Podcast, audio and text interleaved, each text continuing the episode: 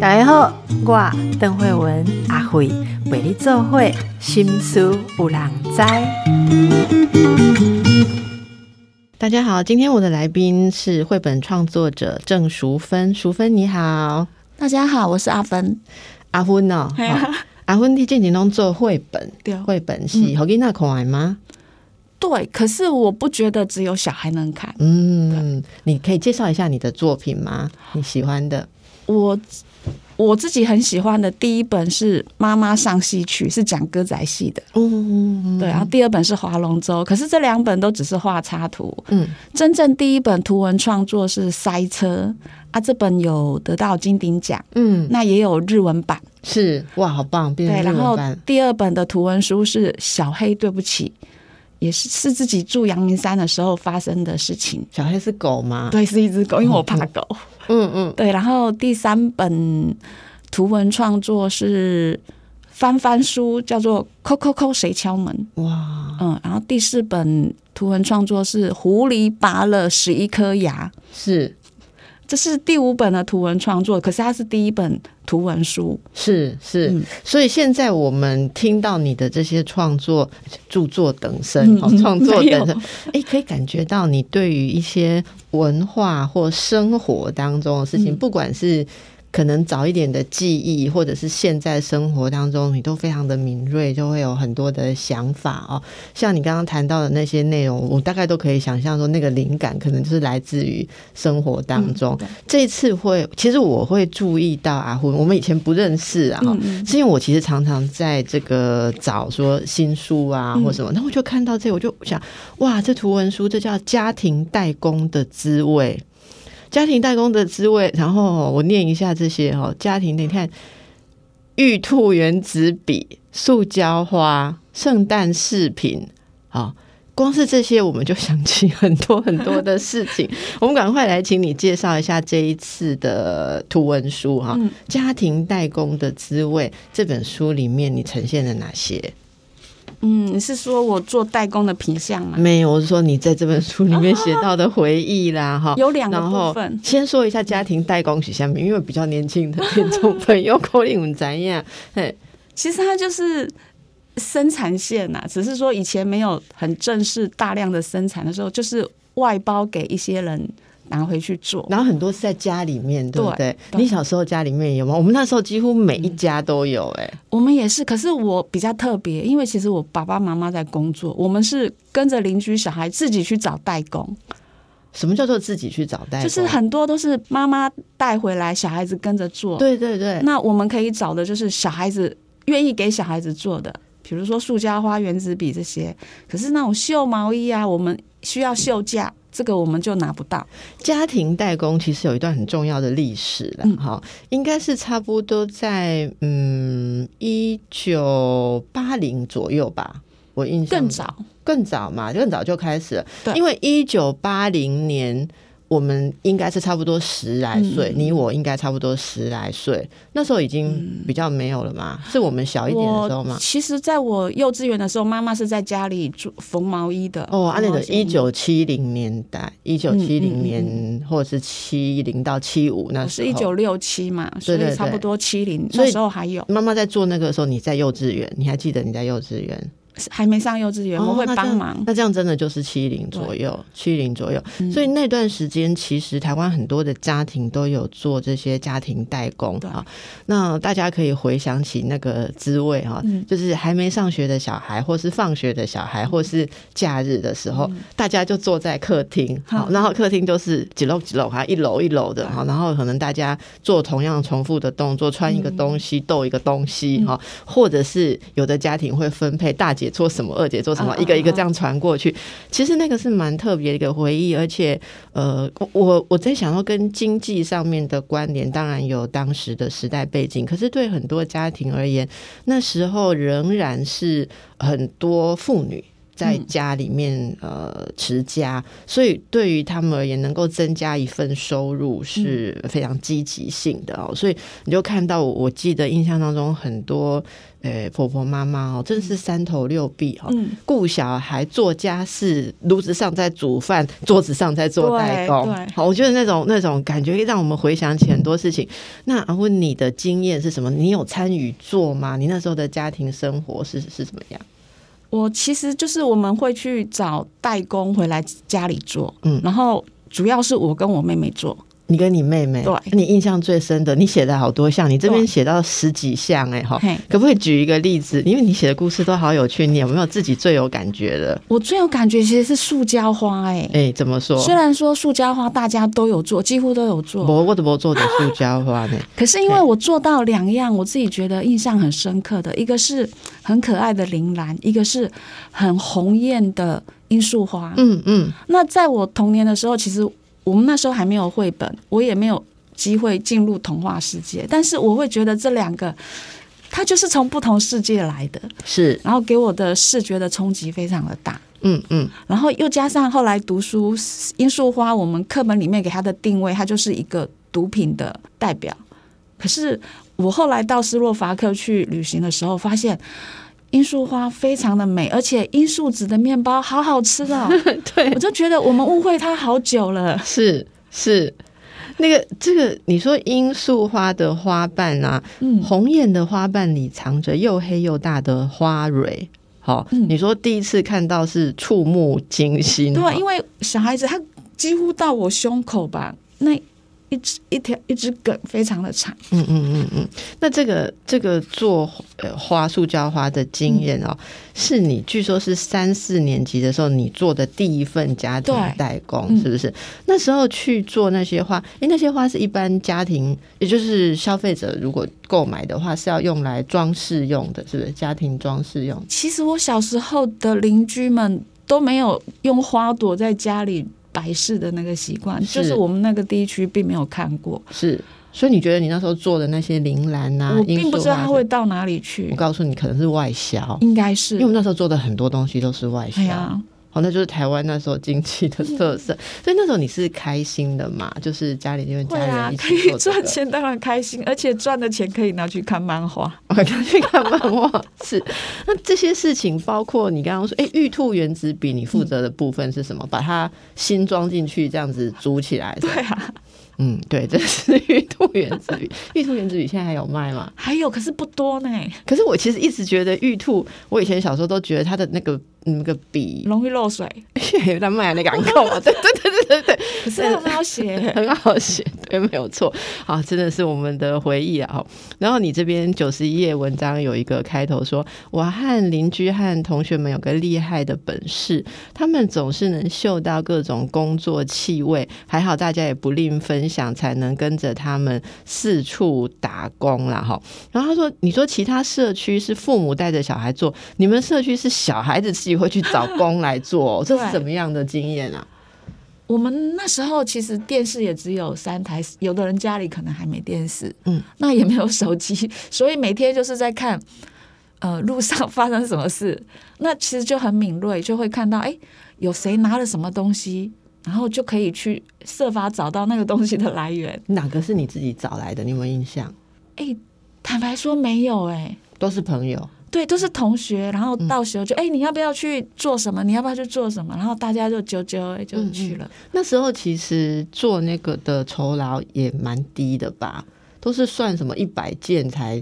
哎，可是我那时候都自己付学费哎。你已经做到可以自己付学费。比如说那个圣诞。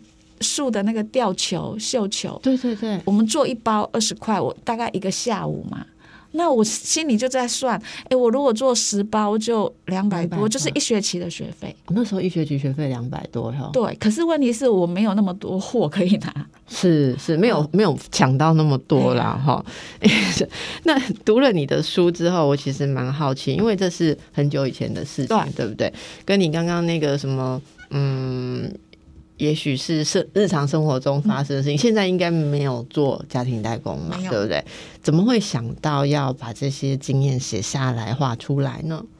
我觉得有两个关键的原因，一个是我小时候住的那个地方要都更了，哪里啊？它叫永和的新生地。嗯嗯，它是一个忽然跑出来的地方，大概在民国四十四年才出现的一块地，所以它叫新生地。然后他收容呃，不能叫收容，他安置了很多大臣一包。嗯，然后可是因为永和会淹水，我们是大概在五十一年，民国五十一年的时候做了合体，然后我们家迁到这个地方的尾端。嗯，所以它有一部分是大臣一包，一部分是各省的本省人啊等等的。嗯，然后那个地方因为它平数很小，像我的旧家只有六平。你的旧家是说你小时候住的地方？对，它那个地方只有三种平数，六平、八平、十平，那就往上盖，最高会盖到七楼。那我们家是只有盖到三楼，而且三楼是没有钢筋的，所以房子就路都很小。那因为一直加盖，就其实是蛮危险的。他们就一直在谈都更的事。是，那大概在二零一七的时候，我们家那个单位。我我其实，在国中的时候，我已经搬到秀朗那边永和的另一个地方。那我知道那里开始都跟开始在拆房子了，那我就去拍照。那一方面是我爸爸生病，那他生病之后就不爱说话，我就会想要，哎，可不可以把旧家的事情跟他讲，他就会比较有兴趣。那这两个原因让我觉得我要开始动动笔了啊，然后让你想到要。捡回来，或者跟爸爸分享的回忆是家庭代工这件事，是新生地的部分。新生地的部分是那家庭代工，是因为它有很多画面一直在我的脑袋里面，我觉得我没有把它画出来，它就占据那个记忆体。它画面一直在你脑海里面，是你觉得是是什么样的原因呢？因为已经过很久了嘛，对不对？所以是这么几十年来，你一直都会想起这些事情吗？因为我工作的地方就在新生地附近，那。有 U 拜之后，就常常会骑着脚踏车去附近逛一逛，然后看到这里，哎，这不是同学家吗？可是他搬走了，整个房子就翻毁掉了。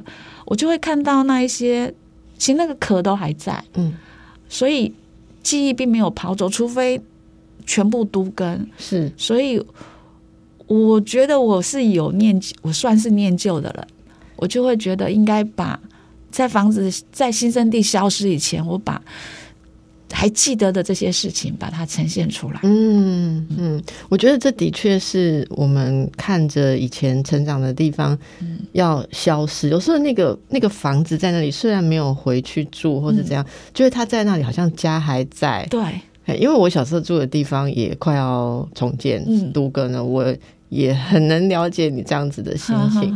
那很有趣的是，你选择把在里面生活，也也有很有时代性的一个。呃，家庭代工，好，把它表现出来。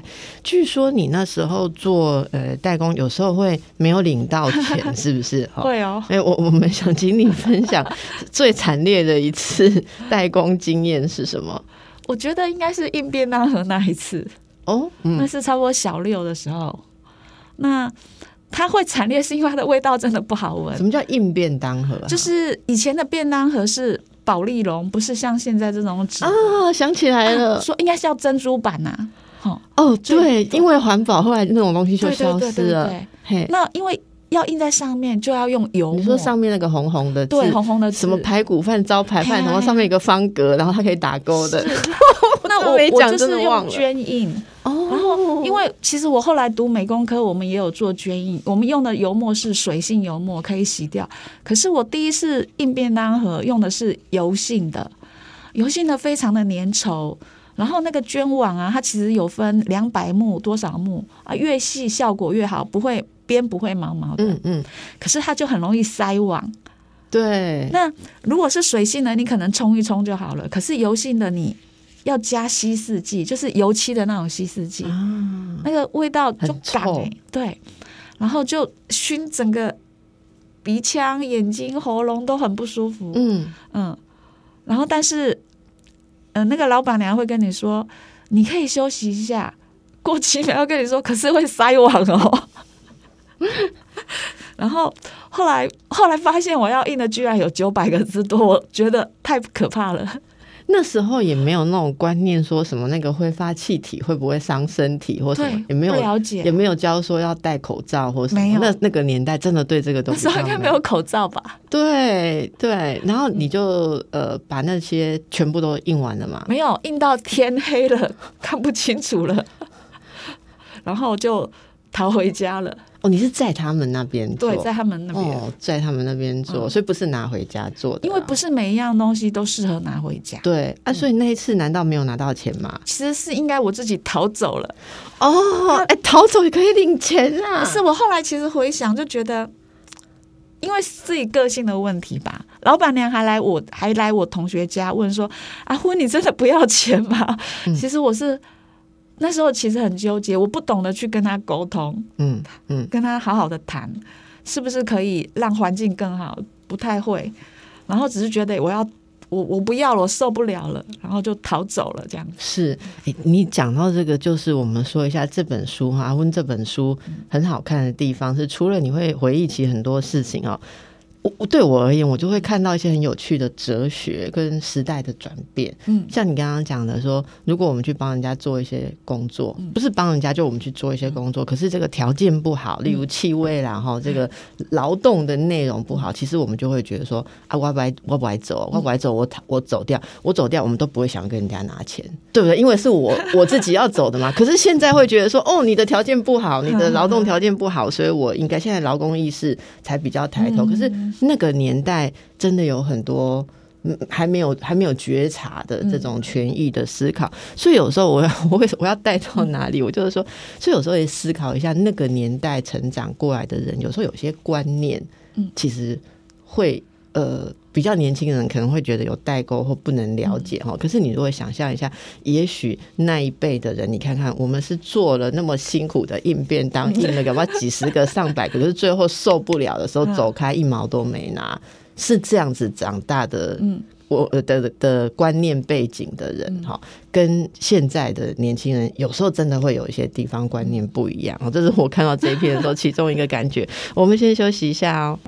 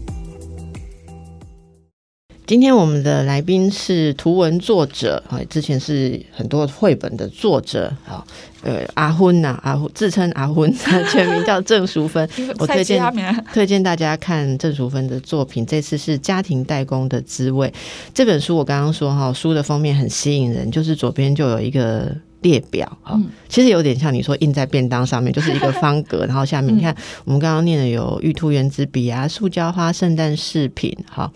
然后，诶，还有这个什么摘香花？嗯，摘香花是栀子花，就做香片啊。OK，还有去食捡废铁，好，对，包棉洗块，鞋面的珠绣，对，那时候的鞋子鞋面布的常常有珠绣哈。印便当盒，还有哦，捡小酒雷，小酒雷爱嘎爱嘎，不会溜，你也要嘎，就是老五钱，好。嘿，我做不来哈。还有发夹彩绘，对啦，那个发夹上面，奇怪，我们这个年轻的同事妹妹也点头。你知道发夹上面有彩绘哦？你有看过？你阿妈哎，我领你阿妈哎哈。然后穿项链，穿项链这个我我有玩到。还有这个哎，金银纸分装哦，金银金装好嘿。还有这什么啊？骑扫帚巫婆洗香灰，这家庭代工哦。他就是一个偶，叫做骑扫帚的巫婆啊，被退货了。所以的你你的工作内容是要把巫婆跟扫帚粘在一起？没有，我只负责某个部分。可是他那个弓真的是，其实是适合大人的，我们小孩子掌握不了。所以他是要做那个偶嘛？那那个那个弓，他分好几部分发包。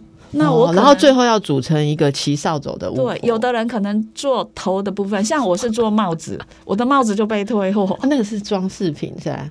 它应该是外销万圣节万圣节用的。哦，这个我就没有做到。像我的朋友就有做到芭比娃娃，或者是蓝色小精灵，真的哦。那你们真的比较会找工嘿。还有蕾丝填充爱心，现在会就是一个。爱心，呃，用布织布两片，中间放棉花，然后还有一根铁丝，都要夹在里面，然后外面用那个白胶粘起来，还要再贴上类似。可是啊，那是干嘛用的？它也是属于呃礼品，应该是某个节日的，也是外销的，嗯超难的，嗯超难的。哎，这这个非常有趣。然后这个出版社跟我们说，你知道吗？这个会有这个很吸引人的这个，因为我我们看到家庭代工，真的某一个年代以上的人就会很受吸引。结果看到你列出来这些细节，你知道书马上就买回家了。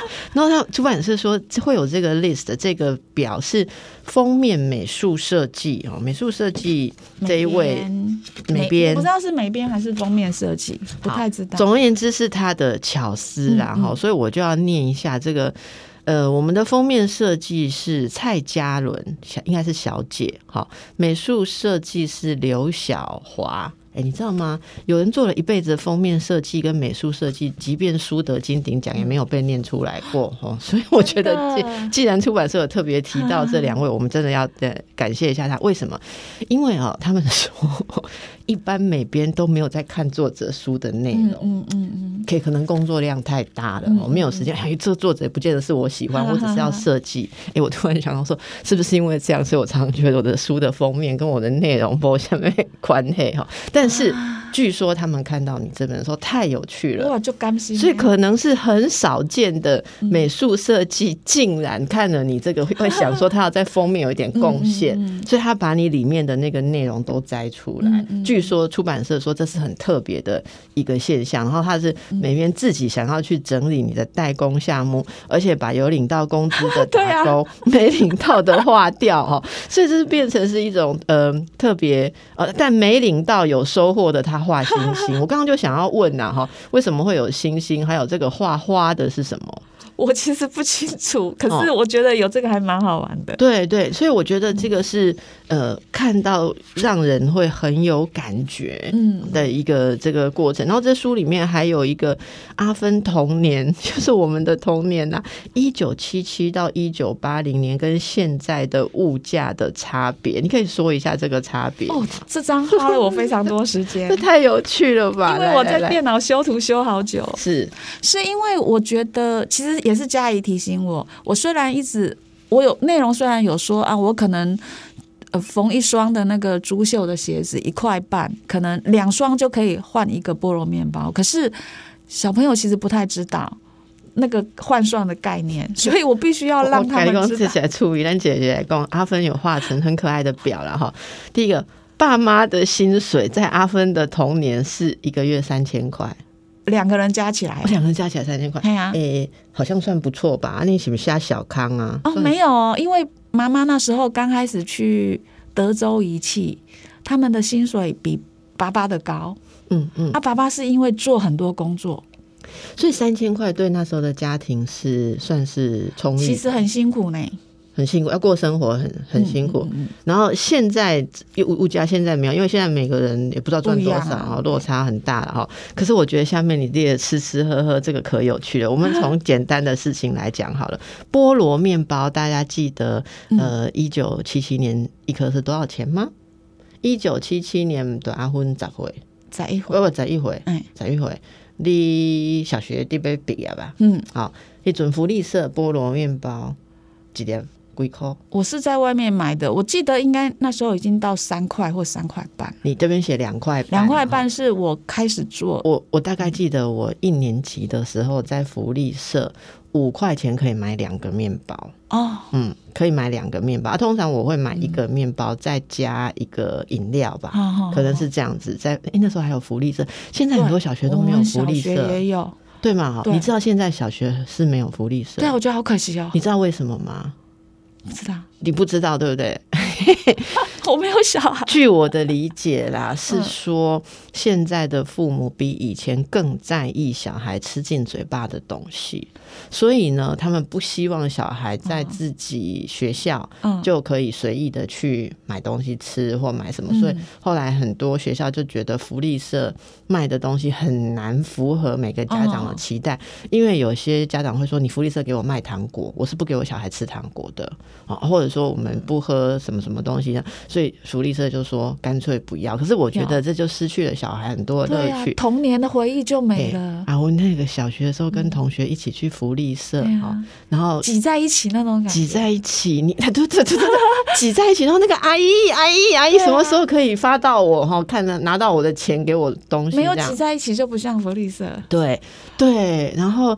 那个自己有一点点零用钱哦，你就要算。然后，哎，我发现这行为假假物件哈，嘴巴明明知道下课时间买不到，还一定要挤去，一定要去。然后下课时间就这样浪费，有时候还憋尿。因为去排福利社跟排厕所两个只能择一。对，好，那你在福利社美好的记忆还有买什么？其实大部分都是买可能圆珠笔或什么好，你比较乖，买文具。好，那菠萝面包，我们刚刚讲了两块半的年代，哦，这是我们童年。我们现在菠萝面包，你出书的时候写二十五到三十五了。嗯，哦，我昨天真的在我家旁边面包店是买四十五啦。那应该是有品牌的吧？有品牌啦，好，反正就是这个价钱。你看十倍，对，好，节下牛十倍。小美冰淇淋，好，像这个有品牌确定的。小美冰淇淋，你小时候是三块，现在是二十五块，嗯，那个一盒的圆圆的这样，哈。王子面，王子面那时候是三块，现在是九块，现在才九块吗？因为它其实我这样讲很难说，因为大卖场现在太多了。好，你有看到九块的啦？对，养乐多那时候是两块，对嘛？所以我说的没错嘛。养乐多搭一个面包，我刚好花五块嘛。那时候还有角五角，对。那养乐多两块，现在八块。好，阳春面那时候这个有趣，阳春面一碗五块，嗯，现在阳春面一碗可能五十块。你这边写五十块哈。啊，金甘藤这个可能有些人也不知道，那个以后以前在干妈店，它有一个那个塑胶桶子，然后你可以拿几颗这样。以前是四颗一块，现在是一颗两块。嗯，好，大家可以看到这个差别。不过这吃吃喝喝里面有一个最有趣的，我乍看的时候以为你写颠倒，后来我想起来没有颠倒。苹果我们小时候一颗一百块。哎呀。现在呢，五颗一百块，我们可以买到那个在卖水果的地方。如果是欧料，哎，有没有？是五颗不装在一起。所以为什么小时候的苹果一颗是一百嘞？我我觉得是现在是因为有进口的关系啊。嗯嗯，那时候苹果是奢侈品。嗯，是没错。一颗一百，你有吃很多吗？没，从来没吃过。因为如果爸爸妈妈一个月加起来赚三千呐，你敢加起来练过一把？我应该小时候没有吃苹果的印象，真的哦，嗯，哦，没有嘛，哈，我印象当中，我小时候吃到的苹果是妈妈工作上有接触到日本啊。来的朋友的时候，嗯，然后我还记得有一次朋友送给了我母亲一些，好像是一箱吧，那种富士的苹果。啊！然后我们大家都想说：“哇，天哪，吃苹果，对不对？”请假就欢喜，然后觉得亲可能就跟亲戚朋友讲，搞不好亲戚朋友、阿姨、表哥、表姐都等着要吃苹果。我拿骂公哦，这家贵重，唔通加咯。你得看，无用小慧咱两个落去雅琪亚买练过，我就跟阿妈拿着那一箱我妈妈工作得到的 苹果礼品。哎，那时候没有没有那么多警察在抓你随便摆摊无 执照，但是我们家就住在夜市，嗯，我们就住在夜市里面呐。妈说那能温度楼梯没练过，然后用两个两个人坐个板凳，然后箱子那个苹果箱子，然后我还记得我好像还用彩色笔吧，画了一个日本苹果，写日本苹果，然后画了两颗苹果，说一颗多少？如果我没有记错的话，应该是一颗七十，就是跟你这边写的一样，七十或哎一颗八十，两颗一百五，还是怎么？就是类似这样。然后我们就在，所以我说我在夜市摆过摊，就那一次 卖苹果，所以我看到你这个非常非常的怀念。我其实自己没吃过，可是我在我的大大学跟高中的同学群组里面发文，请大家帮忙，因为每个人记忆力都不太一样，我有些东西忘了，可是都是同学们帮忙的，就是很贵啦，对，就不是一个一般人吃的东西哈。然后这其他的就很有趣了，像你说那时候的火柴盒小汽车。一个是六十块，现在是一百块，其实有的一百多。这个是同学提供的，因为我自己也没有玩过。好，然后 最好笑的是永和的房子啊，这个大家就太有感了。你说那时候你们那那边是一平三万，因为这个我问妈妈嘛，因为就那么贵了哦，一平三万。而且我们还是新生地，新生地是永和最比较物价地那个价格并不高的地方。然后现在那边一平三十六万。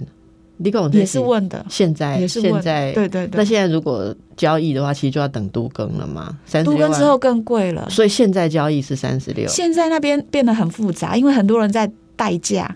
哦，他们对，它分成七个单位，已经陆陆续续有四个单位要准备都更。是，所以这个你看，大家可以感受到哈，这种。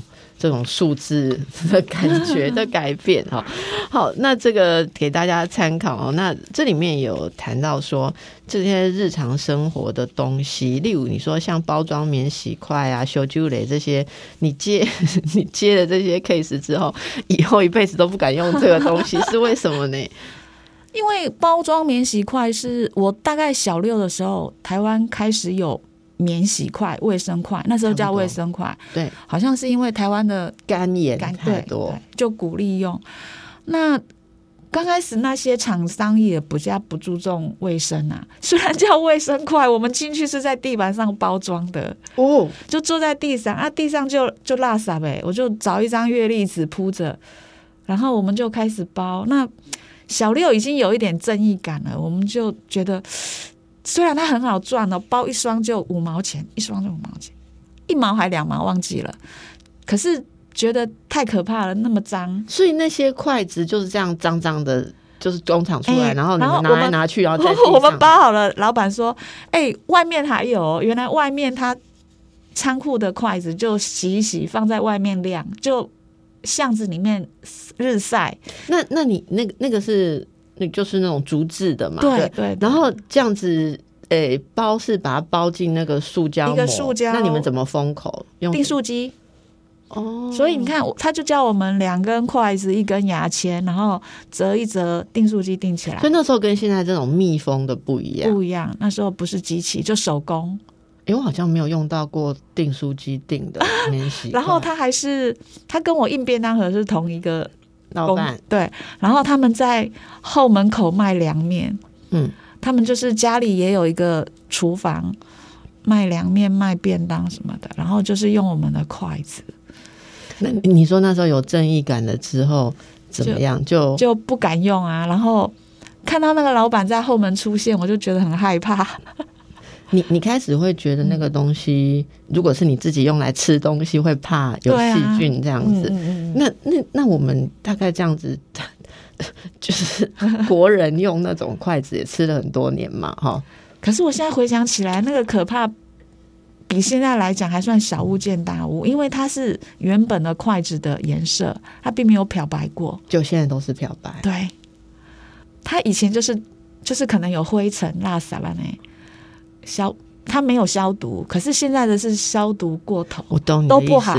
那时候是可能怕吃到细菌那种脏，可是现在是化学品伤身体的，哎，它有硫，可能更严重哦。所以你大概都不用免洗筷哈。这就是童年有做到家庭代工的最好的家庭 教育，没有了就不会想要用了哦。不会啊，修旧雷想喏，你转我们家加也是觉得那不干净嘛。修旧雷，因为它也算是很好做的工，因为一斤就三十五块啊，只要用老五钱把那个尖尖的地方剪掉就好了。嗯，那问题是我后来才知道，修旧雷其实它就是生吃，它是腌制品。对。你不然你以为它是煮熟的哦？可是我们小时候哪有酒精帮老虎钳消毒啊？啊，那个老虎钳就放在，所以我们后来知道啊，自己做了一个这样的工作，自己也不敢吃，因为别人一样也不会去消毒老虎钳啊。你没讲，我真的没想到。哎呀，好，好，小酒嘞，告诉好，我们休息一下。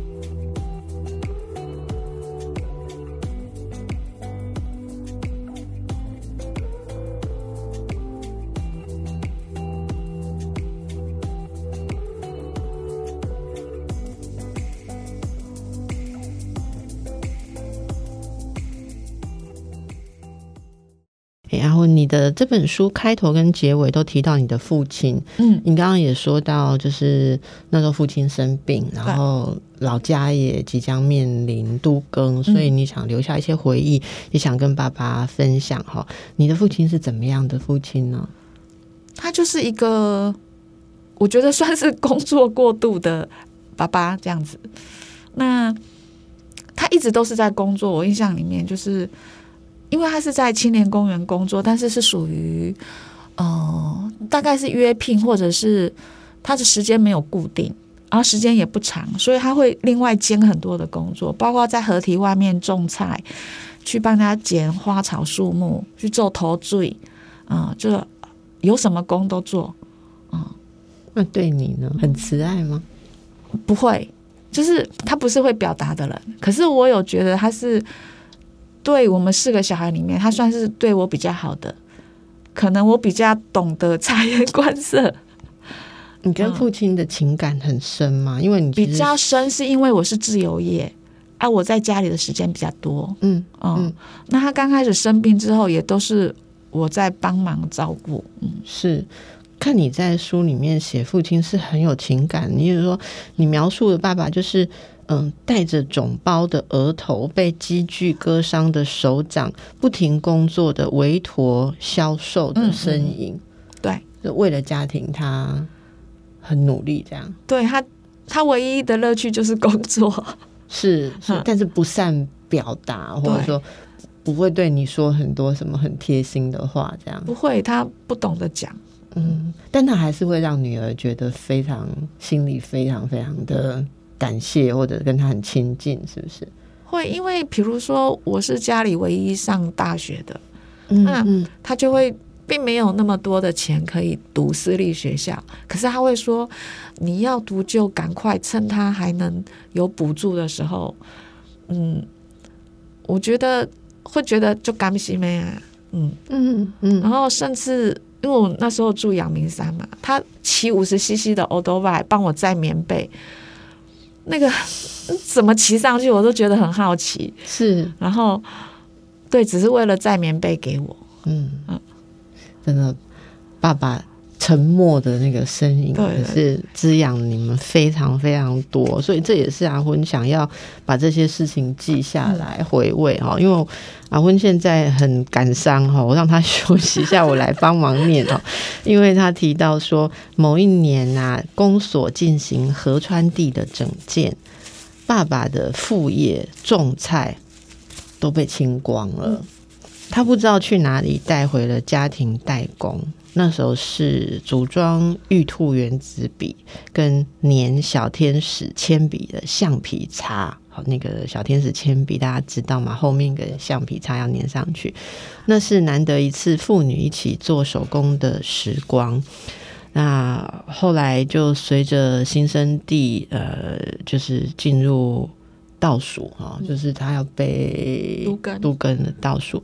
爸爸生病哈，写到你说这本书觉得太晚写了，好多细节来不及向爸爸求证，而他也没能等到这本书的出版哈。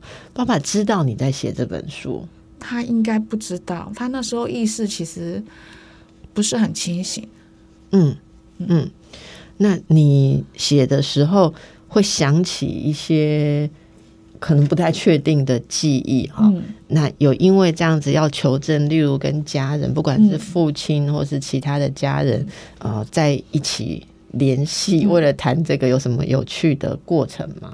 有，比如说爬到屋顶上那件事，其实爸妈都不知道。那我在跟他们求证的时候，我妈妈才说，她才知道我小一、小二的时候。有偷偷爬到屋顶上，来跟大家说一下这个故事。你爬到屋顶上做什么？我们那个时候其实都两层楼而已，是。啊，二楼屋顶就是黑屋瓦嘛，啊，隔壁刚好是一个空屋，他要做的屋顶是平台的，然后那个刚好他们做了楼梯之后就空了好几天，工人都没有来，然后同学又来找我，我们就偷偷的爬上去，啊，隔壁就是我们家屋顶，啊，我摸一摸觉得它很厚。也不会咕咕，然后手一撑就上去了，真的不危险，所以我们就上去了。那你上去有特别想要干嘛吗？没有，其实就是想看看上面是什么样子。可是因为我们就离河堤很近，一看就看到哇，好美的河堤堤岸，新店溪呀。然后那时候是夕阳嘛，嗯嗯，所以我觉得还好，我有爬上来，我才能看到那么美的风景。那 你说后来大就是妈妈啦，是妈妈知道就聊起来才知道。就是我为了写这本书嘛，然后想要跟他求证，哎，那个时候是不是怎么样？我有没有记错？有没有记错？是可以这样爬上去的，是不是？我想要问的是，哎，隔壁是不是当时有谁来住过？然后他们是不是有整修过？我要确定我的记忆对不对？这样。那你求证的时候，妈妈怎么回答？妈妈就吓一跳哦，你卡在下真哦，好卡在做波比哦，妈妈都过不丢，我们怎样你找一下？对，因为其实他们没有办法，没有时间顾我们，都是放牛吃青草。嗯，这也是那个年代很特别的地方啊。对，虽然其实我们现在比较注重小孩子的安全，当然是好事。嗯，哦，你会觉得那个成长经验对你影响很大吗？我其实不知道那是算大或小，因为也许有的同学他小学就在补习或学跳舞，可是我都没有。那我就是在做代工，可能在文学的素养上启蒙的比较慢，因为我就是代工，然后去看漫画。以前是想要当漫画家的，所以你现在也差不远呐。所以你绘本啊，图文作家，他的确是有影响到我啦。嗯，然后其实，在画这本之前。是因为我帮八八文化写了一个合集，它叫《真的假的小时候》，里面第一次用一篇来写童年的故事。然后因为那一篇有去集美国小分享，然后他们小六的学生怀疑我那里面的真实性，然后他们会他会想要知道我写的到底是真的还是假的？怀疑什么情节啊？他画呃，他说，比如说那个筷子的部分呐，然后我做的那些东西，到底是真的还是假的？他们难以想象。对，然后我才觉得，哎，我是不是可以把它。呃，更完整的写下来。如果有人难以想象，其实就表示这个东西值得被记下来，因为它已经快要被忘记了。嗯，是啊，真的快要被忘记哈。好，今天非常谢谢阿芬来跟我们分享，我觉得他的每本书都非常的好看，而且真的是留住了很多新的记忆，心心灵的心。呃，接下来创作有什么计划吗？下一本要写画？下一本还是绘本？那有可以透露一点点吗？会是关于什么的？也是自己的生活里的故事，现在生活的吗？呃，十几年前的生活哦。好，谢谢。那我们大家就拭目以待喽。谢谢，好，谢谢慧家庭代工的滋味。谢谢我们的郑淑芬、阿婚，祝福大家。谢谢。